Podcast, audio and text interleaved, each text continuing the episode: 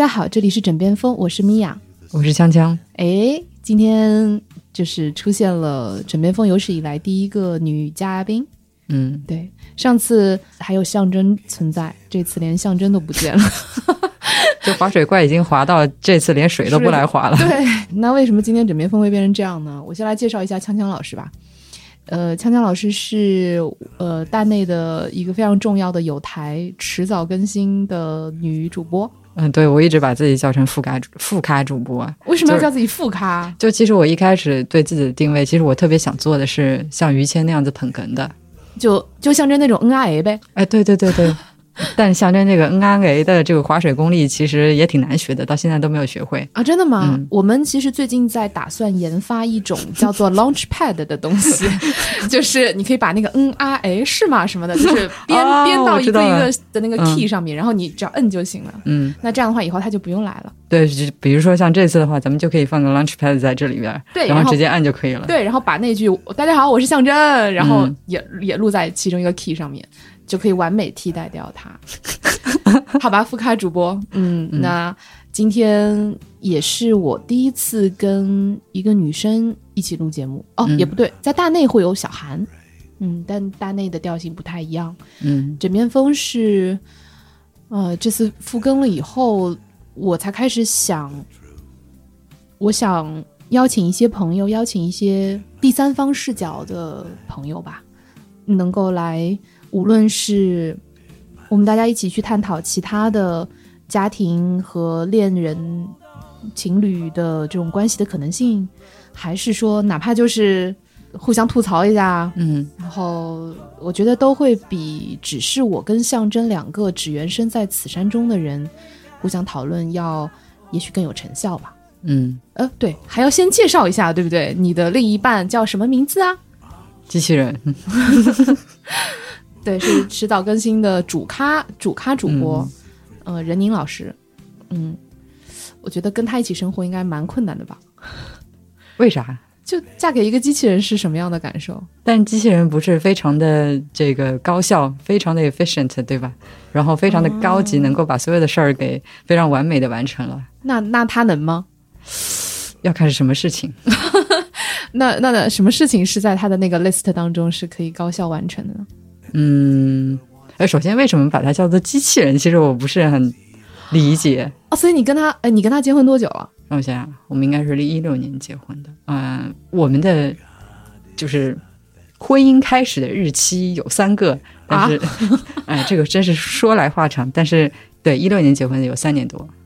三年多也蛮久的喽。嗯，那你都没有发现他的机器人的本性？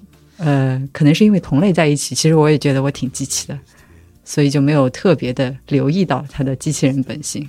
你们两个在有些部分还蛮像的。嗯嗯，我不知道象征为什么他为什么觉得他像机器人。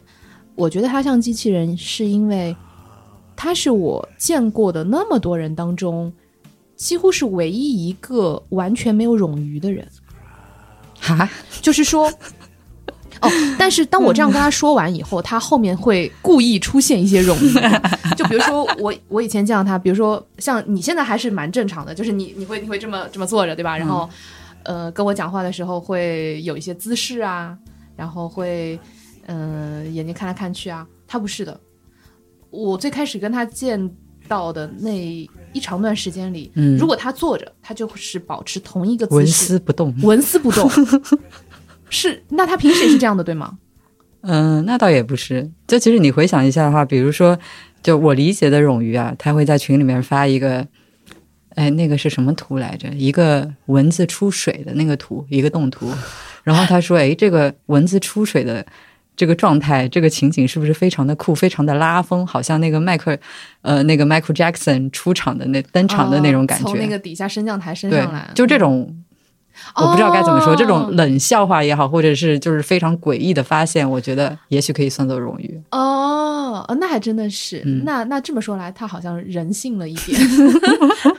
就我觉得大多数的人，我们是，呃，就你就冗余对我们的思维和行动的那个处理是很重要的。嗯因为有这些冗余，所以会有一些思维的间断，然后这些微小的间断就是让你去梳理和 process 下一下一个动作、下一句话要怎么说嘛。那因为它没有冗余，所以它就像一个机器人一样，可以就在我的那个分析当中，就是它就是一次就都 program 好了。所以以前有一个朋友给我们那个节目的反馈，然后他说，嗯，虽然他比较喜欢这个我们的内容，感觉干货很多啊，信息量很大，但是他觉得有的时候听着特别累，也有很多人说听着听着就睡着了，作为催眠用特别好之类的。他说听我们两个在讲话的时候，就有一种好像是两个性冷淡的人坐在一个无菌的实验室里面对话的这种感觉，你知道吗？就是非常的干净，然后没有冗余，没有一丝的那种呃噪音。嗯，会会会有一点，对，然后因为其实大家在听播客的时候，其实是反倒比较喜欢那种带点冗余啊、带点噪音啊、带些一些就是你知道湿货的东西在里面，听上去会比较亲切和自然嘛。嗯，就是可能人格化会嗯更更强一点。你觉得它像更像真的？嗯，对，嗯我们就像两个假人坐在一个无菌实验室里对面。像像两个 AI。对，今天的节目其实都已经准备好了。嗯，嗯，那但是你们在日常生活当中互相说话也是这样的吗？嗯，这个让我想起前两天我们有一个朋友第一次来家里边嗯，做客，嗯。然后他来的时候我们正好还还在吃午饭，还没吃完，嗯。嗯，然后他就在旁边坐着，就是看我们吃饭。我们当时正好在说关于鳗鱼的事情，嗯因为人你讲到是说啊，你喜欢吃鳗鱼饭的话，最近要多吃点，可能过两年的话，什么鬼？因为过两年可能鳗鱼就会变成像刀鱼一样金贵的东西，就可能普通人不是随随便便就能吃得起，特别贵。为什么呢？它从何从何推断呢？对，这不是一个很自然的问题吗？然后我们就开始在讨论，就是为什么过两年鳗鱼会变得非常贵。当然，这个、呃说来话长，就是主要是跟前两年这个鳗鱼种的欠收有关系。那为什么这个鳗鱼种会欠收呢？就跟鳗鱼的这个养殖 发生了一定的联系。嗯然后当时那个朋友就特别的不理解，就觉得说你们这是正常的夫妻对话吗？夫妻对话之间日常对话不应该说的是啊这个鳗鱼饭真好吃，怎么怎么好吃，而不应该去讨论一些鳗鱼养殖的问题。那应该说，那你多吃一点，对吧？啊会变得白白胖胖的哦，对啊对啊然后之类的。这才是正常的这个家常对话应该有的样子嘛，而不是讨论鳗鱼养殖。嗯，嗯所以这个在他看来可能是觉得比较奇怪的，但是像这种类呃，就这种类型的对话，其实在我们生活当中是挺多的。哦嗯，可以说日常充满了这种诡异的对话。但我倒时常是觉得，呃，像包括我刚才还有你的朋友的这个揣测，这种类型的揣测是真的有那么多人是这样对话的，还是某种揣测的传递的结果？嗯，什么意思？就是说，因为呃，说实话，我身边大多数的朋友的夫妻的对话都不落在那个范围内。嗯那么我有时候会怀疑，是因为我的朋友都很诡异吗？还是其实大多数的人也并不是去讨论那些呃多么好吃或者什么你会白白胖胖的之类的。嗯，所以大家都讨论什么？呃，比如说我举一些例子，嗯，我跟象征也会讨论一些比较奇怪的话题，呃，这些话题往往都以他或者我说，哎，我突然有个想法开头，然后就会说一些可能比较不着边边边际的想法吧。嗯那么然后另一个人就会去帮他分析这个想法，有的时候就会顺着那个想法。就会继续开始不着边际起来，你们有过什么不着边际的想法？哦，有很多，比如说，呃，我经常会跟他讲我做的一些呃梦，然后想要把它落实成呃纸面。啊，又比如说，我会在梦中练习清明梦，诶，就是你有的时候其实大多数人都会做到的，就是你会嗯在做梦的时候，其实你能意识到你在做梦，嗯，是，就是也就是你同时出现了两个自己，一个自己是梦中的那个角色，还有一个自己就是能意识到我现在在做梦的那个自己。嗯。但是这个其实也并不是身体上的那个自己，因为你也动不了。嗯。那清明梦就是，其实当你出现这种 diversion 的时候，我有时候会发现是哎，好有趣，然后我会试图用这个意识到自己在做梦的自己去控制那个角色。我记得这个好像是可以练习的，对，就你随着练练习，这种控制能力会越来越强。嗯对，就有一种打怪感，就有一种那种 游戏升级感，就是现在是可能是 level one，然后你就尝试说，哎，要不要往前走一走？但其实很难，嗯因为你逐渐会分不清到底这个角色真的是由你自己在控制，还是你在控制的那个自己也是角色的一部分。嗯，听上去好绕。对，就像这样的对话，嗯然后可能有的时候就会被鄙视、被嘲笑，有的时候他就会跟着你 就是往下走走之类的。嗯嗯那他也有一些他的乱七八糟的想法，我们两个经常是互相去把互相的想法的那个头儿给捡起来，因为自己说的时候是特别碎片的，然后对方可能会说：“哦，那你是这个意思吗？”然后他会帮你去梳理起来，嗯所以对方可能比较像一个捡垃圾的。然后他会 他会把一些东西扔掉，然后又把一些哦，这个好像还可以卖卖废品的，啪收到一起，然后你就会发现哦，其实我刚刚说的那一盘散沙是这个意思。嗯，嗯那我也有一些朋友，他们的相处模式也是很诡异的，就是比如说两个人都特别暴力的，互相靠吼的，还有那种外就是互相几乎基本就很少说话，但是以互相递个热水啊，相相敬如宾的那种对然后类型。嗯然后对方会觉得很甜，就是有那种，比如说削个苹果，就是也不说话，然后就把苹果递过去了，然后就削好了之类的。就是其实我的意思是说，我身边蛮少朋友的相处模式，真的是落在我们认知范围内的那个所谓的大众的相处模式当中。嗯那那个大众的给我们的那个 stereotype，那个刻板印象，说夫妻之间好像你在闹我在笑，嗯，是怎么出现的呢？你觉得是怎么出现的？我觉得是被灌输的。嗯，我觉得通过很多的一些，无论是电视啊，然后还是媒体，嗯我觉得是塑造出来的。我觉得可能那样的人是存在的，或者那样的相处模式是存在的。嗯，但我觉得大多数是靠臆测和塑造得到的。嗯那如果的确是这样的话，那我们就不应该把这种这种相处模式往自己身上套。就是我我不应该觉得，或者我们我们不应该觉得说啊，为什么你没有这样对我，对而觉得好失望。对，嗯所以我觉得就是在两性关系里面，就是一方对于另外一方一些，在我看来就是嗯不太切实际的一些期待，很多时候都是被灌输的。嗯。然后你都是通过无论是电视啊，然后公众号文章啊，或者其他一些乱七八糟的这个媒体渠道上面看来的、听来的，或者说闺蜜之间的一些谈话啊什么的，嗯，而不是你自己自发的，就是真正去想说或者去感受，你应该从对方那边期待一些什么。嗯。嗯。那话又说回来，你你你你跟任老板会吵架吗？会啊，那你们都已经讨论到鳗鱼的养殖了，还有什么事情可以值得值得吵起来的呢？啊、那比方说我们早期在录节目的时候，就是经常会吵架，就是录着录着可能吵起来了。嗯、有一个很大的原因，可能是在录的过程当中就陷入了鳗鱼养殖话题的讨论。比如说，他开始讨论鳗鱼养殖，然后我就觉得这完全不相关嘛，跟我们的主题有什么关系？你这不是严重偏题了吗？嗯，嗯，然后就开始吵起来，然后这期节目就废了。当时其实是有录的吗？对，当时有录的，那那些节目还在吗？应该是还在的，应该是所有的东西都有存档。啊，那我还蛮有兴趣，如果在的话，是不是可以剪吧剪吧，作为一个特辑？因为是我在剪，所以这个 好吧，这个剪辑实在是太费力了。好吧，好吧，好吧，嗯，哎，没关系，我可以帮你们剪以。及我是一个脸皮子很薄的人，然后你知道，哦就如果把这种大家在张牙舞爪的在那边吵架的片段放出去，觉得嗯，好像有点丢脸。嗯，哎呀，相比之下，我们就脸皮好厚啊，真的。没有，这个叫勇敢。好吧，也可以这么说，也可以这么说。所以，往往吵架的时候，你们两个的角色谁是攻击方呢？就谁是进攻方？嗯，我觉得都有。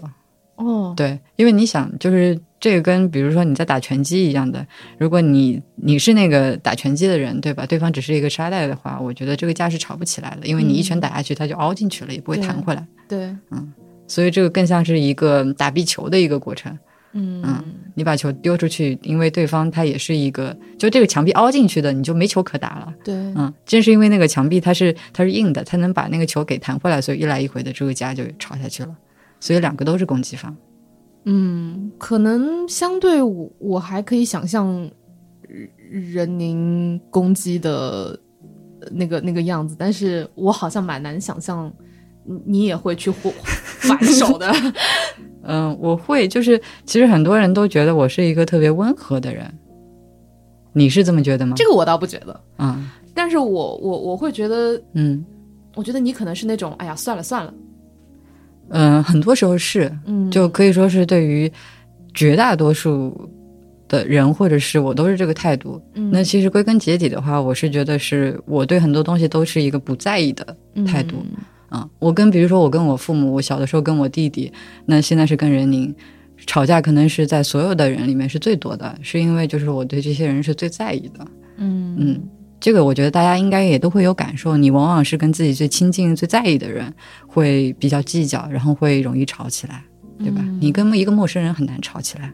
嗯，嗯这个其实我我们上次也有擦到一点边吧，嗯就是那个所谓的象征一直在强调的做自己嘛。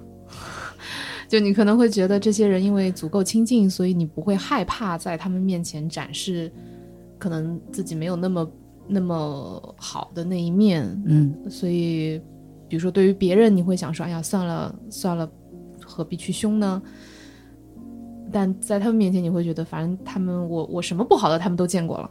嗯。嗯这个是对，这个是我自己以前的一个误解，然后包括也是我在听你们最新的一期，就是和小王的这一期节目的时候，在想的一个问题，就是就什么叫做做自己嘛，嗯对吧？或者说这个呃，你在无论是跟亲人，还是说跟这个丈夫或者是妻子相处的过程当中，那种矜持和做演员之间的这个区别又在哪里？其实嗯我觉得是不一样的，不是说你在演戏，对，而是说，呃，你有的时候就好像是你要给马套一个缰绳一样，你要给自己套一个缰绳，就不能够太过放肆，对太纵容自己。你说的很对，我觉得这也是我，嗯，就是我我我试图让我的另一半，包括小王去明白，就是其实做自己和和放任自己是两件事。嗯比如说，你说啊，那我做自己，那我懒着行不行呢？我很暴力行不行呢？我反正各种，那为什么你的做自己就是那些不好的东西呢？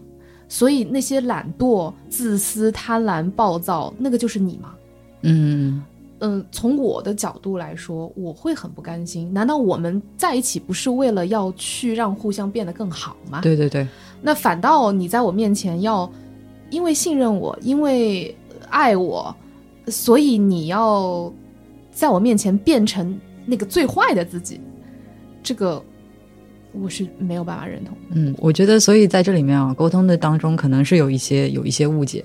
我觉得，作为比如说象征滑水怪一个朋克来说，就是他的这个就是真实的这个自我，可能不是说人性那些比较嗯比较卑劣或者说比较丑恶的那些一面，比如说懒惰啊，对吧？然后贪婪啊等等，他这个真的话是可能是自我的真性情这一面。嗯然后在你说可能就是我要成为一个更好的自己的时候，他有点误解为是说啊，那你是不是要戴上面具，扮演一个你所不是的人？但是其实就像你刚才说的这个，其实这两者之间是有差别的。嗯嗯，这里面我觉得可能大家有一些误区在里面。嗯，你你真的是个好人，你还帮他找不。对，但其实因为我跟象征结婚五年了，嗯时光飞逝，在我没有意识到的时候就已经结婚五年了。我觉得这说明这是件好事，就时光飞逝，对吧？如果说在一起相处不愉快的话，你会觉得哇，怎么才五年啊？度日如年。那但是的确有很多在我们的相处当中需要去反省的地方。就我觉得日子真的会越过越囫囵的，因为你习惯了。嗯习惯了之后，因为这个人你非常的熟悉，他眉毛动一下，我就知道他在干嘛，我就知道他在想什么。所以，往往正因为这样，你认为啊，这个这个我都来回来去，这个人我都盘了这么多遍了，就更容易去疏忽对方的一些想法。那我觉得，其实后来，呃，后来在同一周，我们又试图去录第二次枕边风，我们试图是不是能够坐下来，再理性梳理一下，发现还是做不到。呃，这就是为什么跑到上海来跟锵锵老师录节目了。对，枕边风马上又要断更了。那为为什么还是会做不到？如果退一步想，嗯，如果今天我们是没有那么熟悉的人，嗯你可能更愿意去听他说话，你更愿意去想，哦，到底你为什么这么想？而因为太熟悉了，先入为主的是认为我知道你怎么想的，对你就是这么想的，对，所以你在我面前还说说别的，你要么就是故意回避、顾左右而言他，你要么就是故意跟我在这儿装。嗯往往怒气是从这儿来的。嗯。对，我觉得你这个说说的特别对，就是其实很多时候，比如说我跟机器人之间的这个吵架，也是就是因此而来的。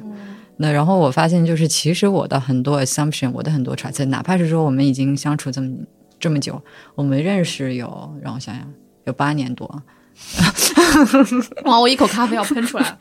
认识八年多，对，我们在一起八年多，然后我们结婚三年多，就哪怕是相处这么长时间之后，我发现其实我我虽然对他已经很了解，我们之间有有很强的默契，但是我确实很多 assumption 是不对的，那是怎么发现这是不对的呢？通过吵架，哦，嗯，，OK，所以在所以所以在从这个意义上说，吵架其实是好的，你知道吗？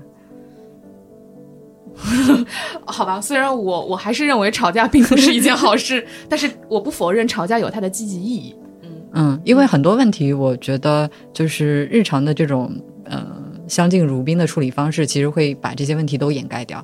只有当吵架的时候，这些问题才能够暴露出来。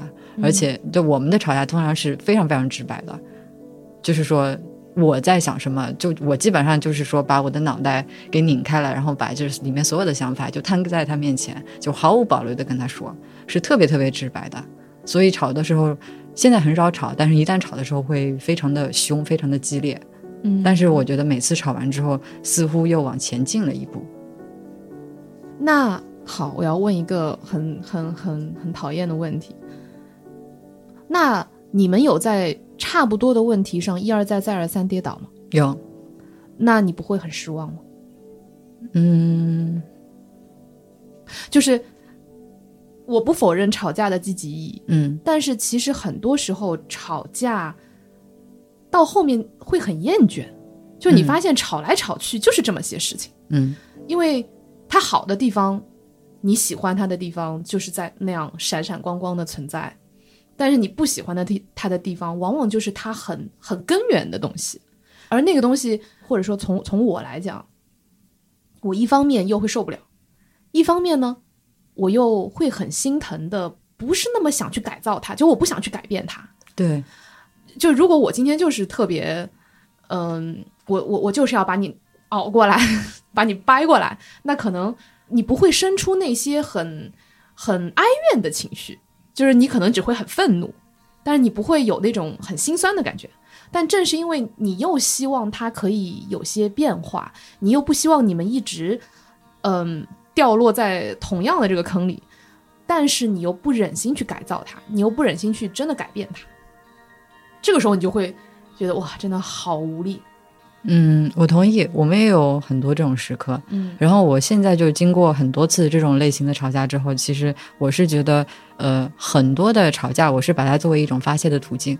就是我并不期待我们吵完之后，像我刚才说的，就是他能够把事情往前推一步，我们大家都有所成长，嗯能够就是说发现啊，原来之前有误解或者是怎样子，认识到一些新的东西。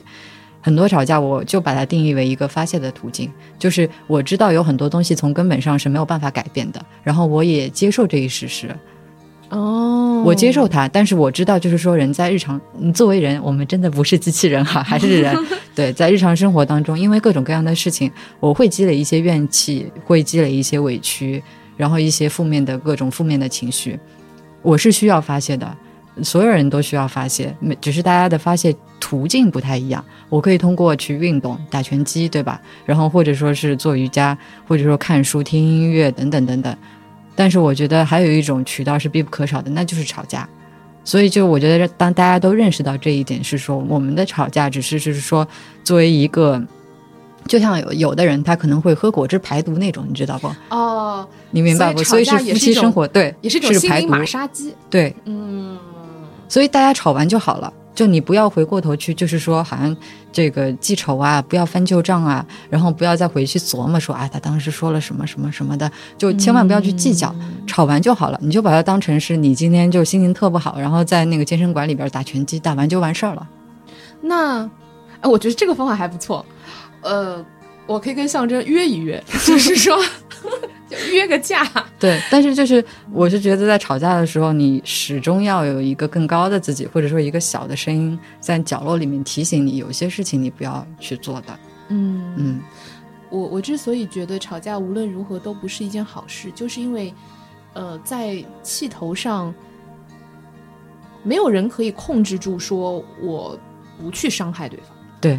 而伤害这个东西是不可逆的，对，就是它不像你，尤其是这种感情，它不像你今天去了医院，然后医生给你开两个药，然后你吞吞一下，睡一觉，第二天好像就好了。嗯，可能感情也也也会吧，看上去是这样，但是有些伤痕是很难治愈的。嗯，就是你刚刚说翻旧账这件事情，嗯，不要记仇这件事情，嗯，很难的。就是有些时候也不是你刻意的就要记住它，但是它就 留在了你的记忆深处。对，所以这是一个自己跟自己就是斗争和博弈的一个过程。对，就是还是要锻炼自己。就是你可能在刚开始在非常愤怒的时候，你头脑里的那个理性的那个小声音是非常微弱的，甚至是不存在的。嗯。但是要通过就是反复的这个吵架，然后让那个声音渐渐的，就是强势起来，能够在这些关键的时刻拉住你。嗯，所以吵架也是需要练习的。对，吵架是需要，就是，就我我觉得之后的那个呃夫妻，就是或者说情侣之间的那个叫什么 recap，那个吵架吵架过后的 recap 需要分成两个部分。第一个部分是关于我们为什么吵，第二个部分是关于吵架的技巧。这次你哪里吵得好，哪里吵得不好？呃，不过说实话，我觉得嗯。可能我跟象征之间，象征是更坦诚的那一个人。我直到今天都没有办法做到像他那么坦诚。嗯，象征真的是一个所见即所得的人，就是呃，当然他也会有那些弯弯绕绕啊、小心思啊，会有的。但是但还是有一颗赤子之心。呃，对，这个听上去叫赤子之心，其实也蛮操蛋的。就就就就是当他非常无辜的。但是就是做了一件 很操蛋的事情的时候，就会觉得说无辜不会帮你加分的，大哥，就是对。但但总的来说，我我蛮羡慕这种，嗯，这种个性。也就如果像你刚刚说的，不要不要往心里去，那么我想可能他会，也许他会能够比我更快的抵达，更快的做到，嗯。相对来说，我比较记仇，也不是记仇了，就是我我我会我会比较认真一点，嗯，因为对啊，为什么我这么认真呢？嗯，这个其实我跟你是一样的，嗯，我觉得我也是一个比较比较认真、比较较真儿，有的时候可能就是在这些方面过于斤斤计较，嗯。嗯，但是现在在逐渐的好转，嗯，然后我以前还有一个还有一个方法，虽然特别蠢啊，真的是，但有的时候还挺有效的，嗯，就是。当我自己在太计较的时候，里面的那个小声音会出来提醒我一下，就是说你想象一下，就是虽然这里有点乌鸦嘴，我先呸掉。嗯，就万一说当你们吵完架第二天发生了一些什么事情，嗯，你是会非常后悔的。如果你今天说了这句话，如果你现在在这里翻旧账，你说这些话的话，第二天如果真的发生了一些什么，这是你们最后一次说话的话，会非常非常的后悔。然后，当我意识到这一点的时候，我觉得就都无所谓了。那如果第二天发生了什么，他在那个什么之前，难道他不会很后悔吗？他觉得为什么我要做这件事情，惹他不高兴？对，所以如果大家都这么想的话，就是可能会把这个事情就让它过去了，嗯，就不会再抓住不放了。嗯嗯，我能理解，嗯、但是我会有一种，比如说当我面对象征的时候，就因为他比较坦诚，比较所见即所得，所以呃，他可能更容易呈现出一种相对更做自己的状态。嗯这个天然会让我生出一种不公平的感觉，因为我也很想做自己。就两个人当中，在不同的时刻，可能那个大人和小孩的角色会互换，但是相对来说，他总是霸着那个小孩的位子不放。然后你觉得，然后我我也想做小孩，对，我也要做小孩啊！我为什么要去做那个大人呢？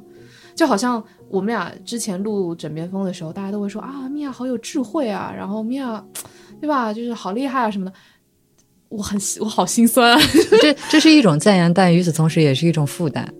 对，其实我、我就想，好像上一集，当我的同事问我说，你要不要把上一集那么怒气冲冲、那么凶的自己放在大家面前的时候，其实我虽然也有点害怕，但是我会有一种巴不得的心情。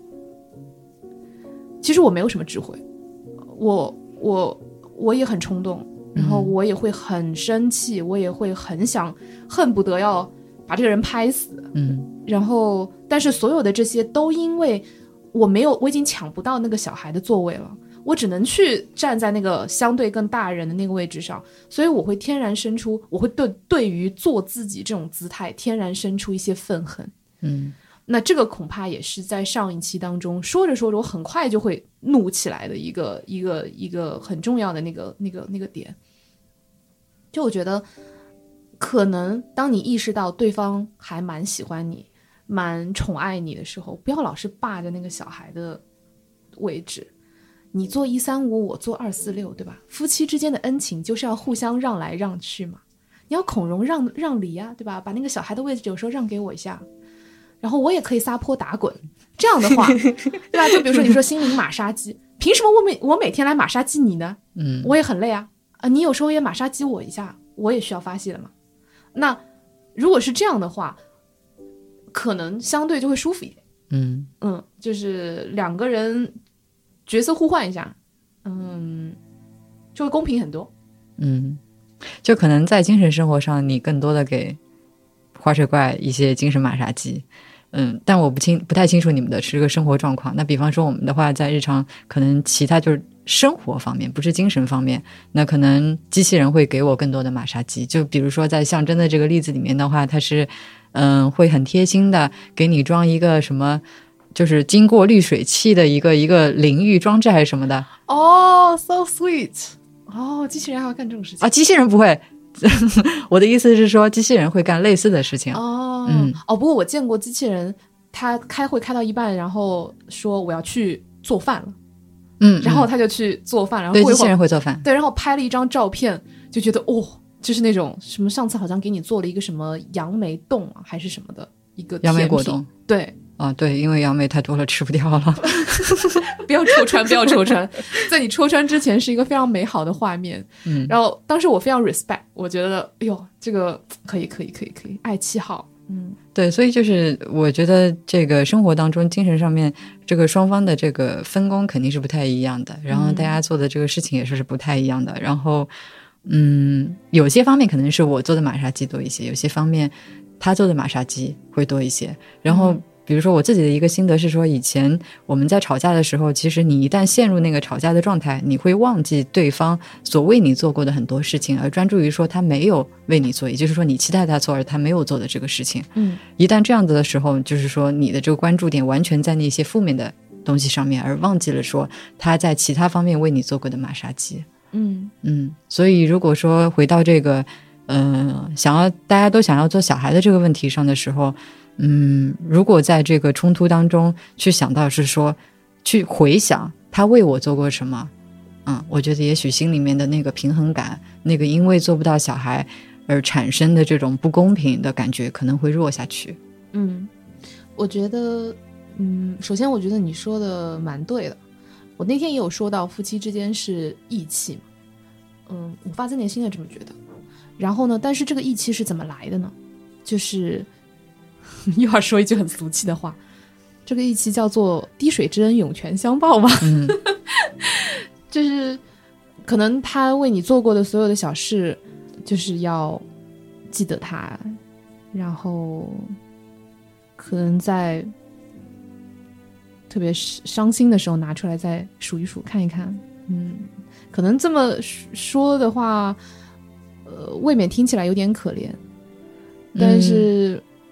我觉得就是你之所以能成为夫妻，就是两个人或者说成为情侣，一个非常重要的前提是说，大家都假定，大家都 assume 对方是会滴水之恩涌泉相报的，不然的话，久而久之，这种不公平的感觉会越来越强烈，大家就会受不了。是的，所以我我我会觉得夫妻之间的这种平衡。呃，在滴水之恩涌泉相报这件事情上，就有来有往这件事情上是需要去练习，然后需要去建立这种信任感。对，非常同意。对，所以当就是你在练习的过程当中，其实我觉得就是大家慢慢的给就是那个不是真实，而是呃那个自私或者说放纵自己套上缰绳的一个过程。嗯，我大多数时候也会这样。就是跟跟你很相似，因为我的思维逻辑是去寻找解决方案的思维逻辑。当然，我会有很生气的时候，但总的来说，无论是在嗯家庭关系当中，还是一起工作，呃，我我的第一直觉都是，那我要怎么办？要去寻找解决方案。但有的时候呢，嗯，感情是没有那么理智的，嗯，没有那么理智，就是。我举个简单的例子，当我跟象征每次来录枕边风的时候，其实相对是，就除了上一期哈，相对是理性的状态，嗯，就相对是我们夫妻关系还可以的状态，所以呢，说很多事儿都很容易，然后去呃拆解很多事情，去评论很多事情都很容易，嗯，但是如果当我把自己放回到我并不那么理性的状态，嗯，放回到我们的关系并没有那么健康的状态，我是不是还可以，嗯，去 apply 这种心态？我是不是还可以去，甚至是借助或者寻求一些技巧来帮助自己回到，就是我是不是能够这么清醒？嗯，我刚想了几秒钟，我觉得暂时我不一定做得到。可能也还需要时间吧，尤其是我跟他一起工作，呃，这一点，因为你跟任宁也一起工作，嗯嗯，我刚刚说做小孩这件事，在我跟象征之间，事实上是否能够做小孩，是不是能够占据这个姿态，相对会比较重要。为啥呢？因为我们除了一起生活之外，我们还一起工作，嗯。呃，如果我长期处于大人的角色，他长期处于小孩的角色，我们在工作当中也会出现这样的势力对比。嗯，而男生总是比较要面子，就如果在工作当中，我们会去迁移这种角色的这个这个范式的话，嗯，比如说我就会站在一个大人的角色。去跟他讲说啊，你你你你这个做的不行，你这个应该那样，应该那样，他就会很受不了。所以有的时候把可以撒娇的那个位置让出来给对方，也会在别的关系当中，也会在你们的别的角色当中会有比较健康的转换。就至少大家都可以觉得我是身段可以柔软一点，就没关系，我可以身段柔软点，我我总有我做小孩的时候，嗯。嗯，对，我们之前也聊过一期关于两个人是不是要一起工作。嗯，聊完之后，一直到现在，我也时常在想这个问题。象征认为没有问题，嗯，我认为这两个关系是很难分开的，是真的会互相影响。嗯嗯，那对于我们的关系就会变得更复杂。因为你毕竟不是机器人，不可能是说有一个开关，对吧？然后一波就立马切回到工作，再一波立马切回到生活当中这个夫妻的状态。嗯，那你跟任宁也一起工作，所以你们会有你们的这种呃家庭里面的相处方式迁移到工作上的问题？嗯，肯定会有。嗯，对。然后这个。就像你，嗯，再回到你刚才之前说的关于这个做小孩的问题，嗯嗯，其实我觉得这个问题在，比如说我们日常的工作生活里面也是比较突出的一个问题。嗯，然后在这里面就是还是要再强调一下那个滴水之恩涌泉相报，然后也要表扬一下这个，表白一下这个机器人。嗯就是比方说在工作当中，我坦诚的认为他的工作能力是比我强，而且强很多。然后有一个事情我是非常非常感激的，就是说他很多时候在帮我做一个兜底和擦屁股的事情。嗯然后就很多事情就是说，他不是说，嗯，指手画脚的说你应该怎么怎么去做，写一个详细的 instructions，就是告诉你应该怎么去做。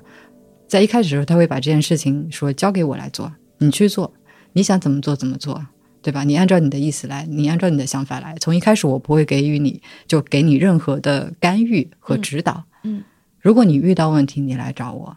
但与此同时，他不是说真的把这件事情完全交就交手给我了，他有一个 Plan B，也就是说，当这件事情我如果搞不定的时候，他会怎么样去收场？这这个事情是我一开始不知道的，所以一开始你不知道的时候，你会产生一种嗯沮丧感也好啊，或者说是嗯、不公平，就是为什么你这件事情就这样子直接交给我了？但是其实后来我知道，他永远是有一个 Plan B 的。所以，当你知道这件事情的时候，你更多的是一种感激。感激的是地方有两点，第一是说这件事情他没有给予，就没有给在一开始的时候给你任何的干预，他让你去发挥自己所有的这个想法也好，或者是能力也好。但是与此同时，就是说他永远会在那里给你做兜底工作。所以，哇，突然之间他的形象在我心中高大了起来呢。嗯，对，所以当知知道这件事情的时候，我觉得啊，就是我意识到原来在这件事情里面，我我是做小孩的那个人，嗯，然后就我对于我能够在这里面做小孩，然后有那么一个人在那边准备为我兜底，我是觉得非常非常的感激。象征来听一听，那这这段，请你好好反复。同样的事情，同样的事情，就可能在呃不是同样的这个角色，可能在其他的事情方面就会互换一下。嗯嗯那久而久之的话，两个人都不会有有怨言，或者说有觉得有不公平的地方。在这点上，我觉得应该要向你们学习。嗯，嗯就是说，对我觉得对任何事情，不光是工作还是生活，就是说你在一开始给予对方充分的信任，交给他去做，但是你爱他的表现就是说，你永远在那里给他准备一个 Plan B，在他不行的时候给他兜底。那他兜完底之后会回来跟你说：“你看，我给你兜了。嗯，他会他会在军功章上给自己记忆不会。他看看，你看看象征，嗯，但是我觉得像我之前做的不好的一点就是说，我没有意识到这件事情能够圆满的有一个就有一个圆满的结局，能够顺利完成，是因为他永远在那边兜底。嗯。就是这个时候，其实另外一方就作为我这方，我要有充分的认识，他给我兜底了，那我能够就是他他之所以来兜底，说明我做的不够好。那我要有这个充分的意识，说我怎样从这件事情当中去去学习、去进步，说我下次遇到同样的问题，我能够怎样做得更好一点。那最理想的结果就是说，同样的事情以后他再也不用给我兜底了。嗯，你有帮他兜过底吗？嗯，也有。所以如果说如果说永远只有一方为一方兜底的话，这个不公平的感觉就会出来，就会有那个我也想做小孩的 moments。其实，嗯、可能可能刚刚把想做小孩这件事说的简单了，我嗯觉得其实就是回到上一期当中我曾经提过的，虽然我用词不准确，我用了“扮演”这个词，但其实我认为核心是在于夫妻关系的这个嗯角色不能固化，就是比如说，如果有一个人他的角色永远是那样的。永远是大人或者永远是小孩，他都会使得，呃，你们之间的那个互动没有那么有机。再再退一万步说嘛，也也也没有什么激情，对不对？也没有很多 surprise。那我觉得想办法让你们的关系流动起来还蛮重要的。我觉得这个，嗯，这个应该要向你们学习。我觉得我跟象征，嗯，需要。可能也也需要花时间去找到这样的可以互换的那个点，就是说，角色扮演，对对对对对。对，又或者也许可能，嗯，可能要从我开始，因为相对来说，在虽然象征也很顽固，呃，但是我也很顽固。那针尖对麦芒，既然既然今天是我我我我来跟，就是我们俩面对面聊，那我先听到这件事，那就应该要从我开始。嗯嗯，加油！最后变成了角角色扮演，还是一件挺好玩的事情。嗯，嗯，就我对我有时候，嗯，我觉得这一点不太好，就是可能我在别人面前身段还更柔软一点，但是在象征面前，我往往不太愿意服输。嗯呃，也不是说服输了，就是，嗯，比如说像刚刚你说的 Plan B，我会很感恩。呃，虽然总的来说我是任宁那个角色，但如果发现如果有他帮我去兜兜底的时候，我有的时候会，嗯，我会太过认真，呃，以至于我会觉得为什么我做不到。我觉得这种要强可能嗯并不是一个很健康的东西。那这个可能就是我匕首的那一面，就是如果呃，就我我我我们刚刚也在聊，其实我在这一两年在学能剧的过程当中，我大概能揣摩到自己的质地，就我比较像一个匕首。那我可能大多数时候都是藏起来的，嗯但是如果匕首出鞘，我就一定要，我就一定要一击击中。那没击中，我就会嗯，呃，但但是作为一把匕首，感觉非常的帅气啊。嗯，对，但但我我大概能够感感觉到我自己是一个很小的，但是很很小型的，可以隐藏起来那种武器。嗯，嗯小但是非常的锋利。嗯，希望是这样吧。嗯嗯，就会在某些时刻，就你需要有很多的战斗，可能跟大型武器的那种征服感不同。就你需要有很多精准的刺杀，然后你需要有很多那个那个击中的那个 moment，而那个击中的 moment 是会给我很多很多鼓励的。而我并没有那么擅长像像大型武器一样，它可以一直在那磨啊磨磨啊磨。对，然后如果我我一直做那个大人，我就会非常的觉得好很很疲惫。嗯，听你的描述，我一直都很诧异，你为什么会去学能剧？我本来想象当中你会去学一个什么剑道啊这种，嗯，作为一把匕首。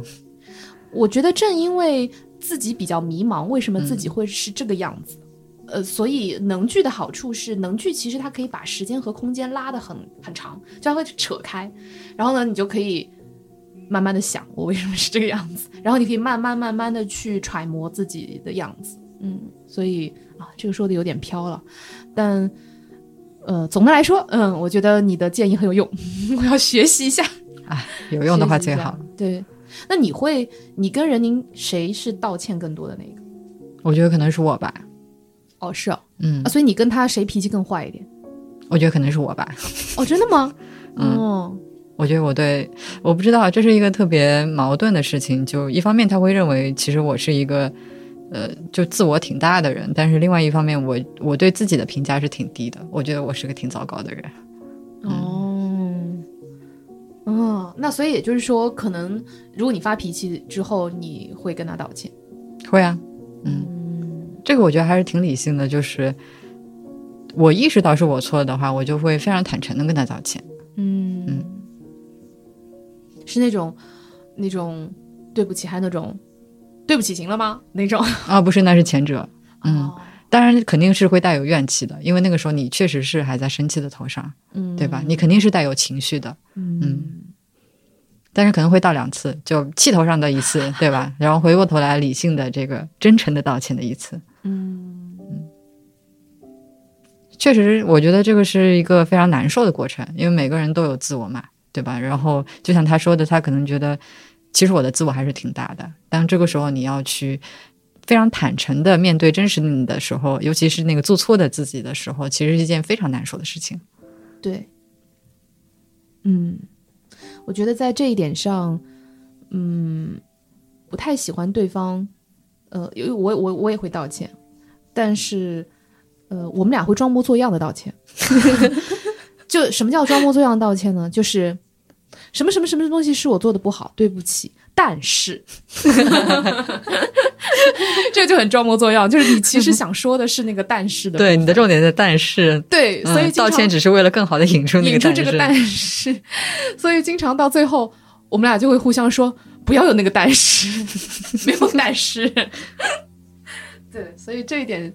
嗯，我觉得今天跟你聊一聊之后，有蛮多会让我去自己反思的部分。嗯，你说到这个什么什么，就是先道歉，然后再但是，让我想到我们之前在吵架当中试图运用的一个一个技巧吧，嗯、就是在那个设计冲刺的方法论里面，他们有一个 一 还有方法论呢。对对对，就是 yes and。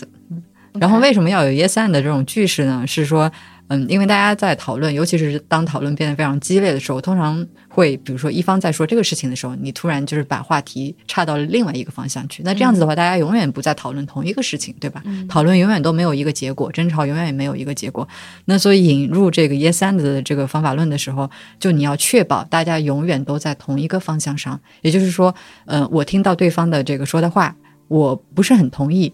但是你要努力的把自己往 yes and 的方向上去引，就是说 yes 表示你肯定他说的东西，嗯嗯，然后 and 的话就是说让这个对要接下去，嗯、你要确保这个事情它不能突然岔出去，而是要接着往这个方向走，嗯，所以是就是说 yes 你肯定它的同时，但是你不同的地方就是说你要把这个东西给衔接起来，就有点像是说他走在这条嗯、呃、四个车道的大路上。然后你觉得不太对，我想把它引到那个右拐的方向上去。嗯，那这个时候你要先试图，比如说让他走上右边的那个右转车道。嗯，然后渐渐渐渐把他引到右转的车那个，让他走右转的那个方向。我觉得这个还蛮常见吧，嗯就是经常吵着吵着，你会觉得我根本跟你说不通。对，你会发现大家其实在说两件事情。对，你会觉得。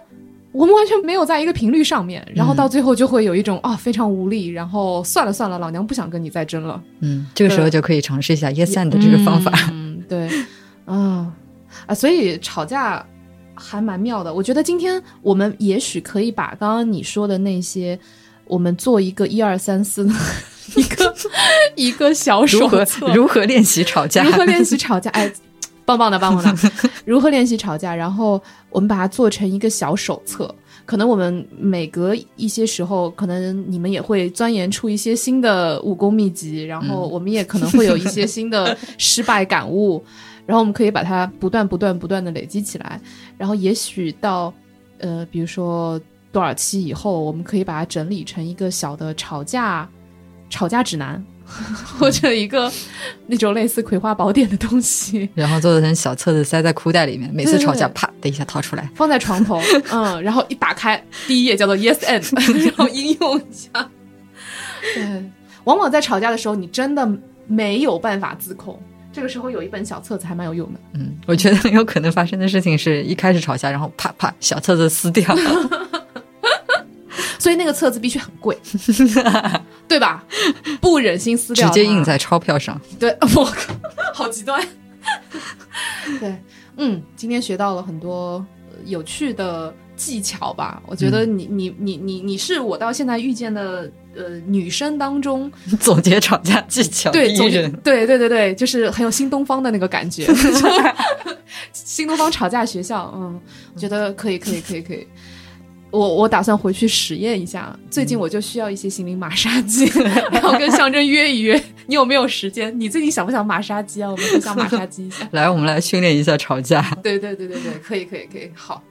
那今天谢谢锵锵的时间，嗯嗯，很开心来枕边风做客，希望可以经常来做客。嗯啊，好的，嗯，希望下次可以带机器人一起来做客。机器人真的合适来枕边风做客吗？呃。好像这是个好问题。好，那就先这么着。嗯、然后、呃，如果今天的节目能给呃对面的你带来一些启发和思考的话，那就真是太好了。嗯，那大家晚安。拜拜，拜拜。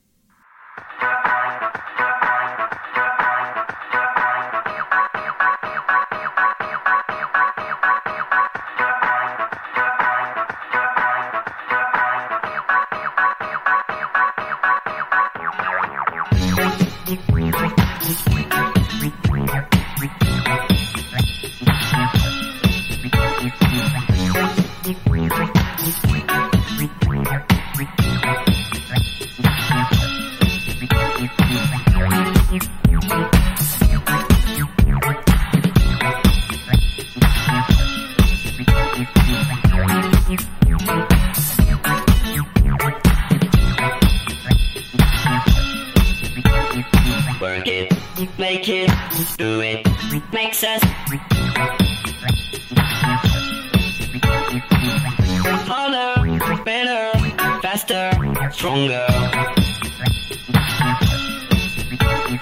More than power, power, never. Ever after work is over. Work it, make it, do it, makes us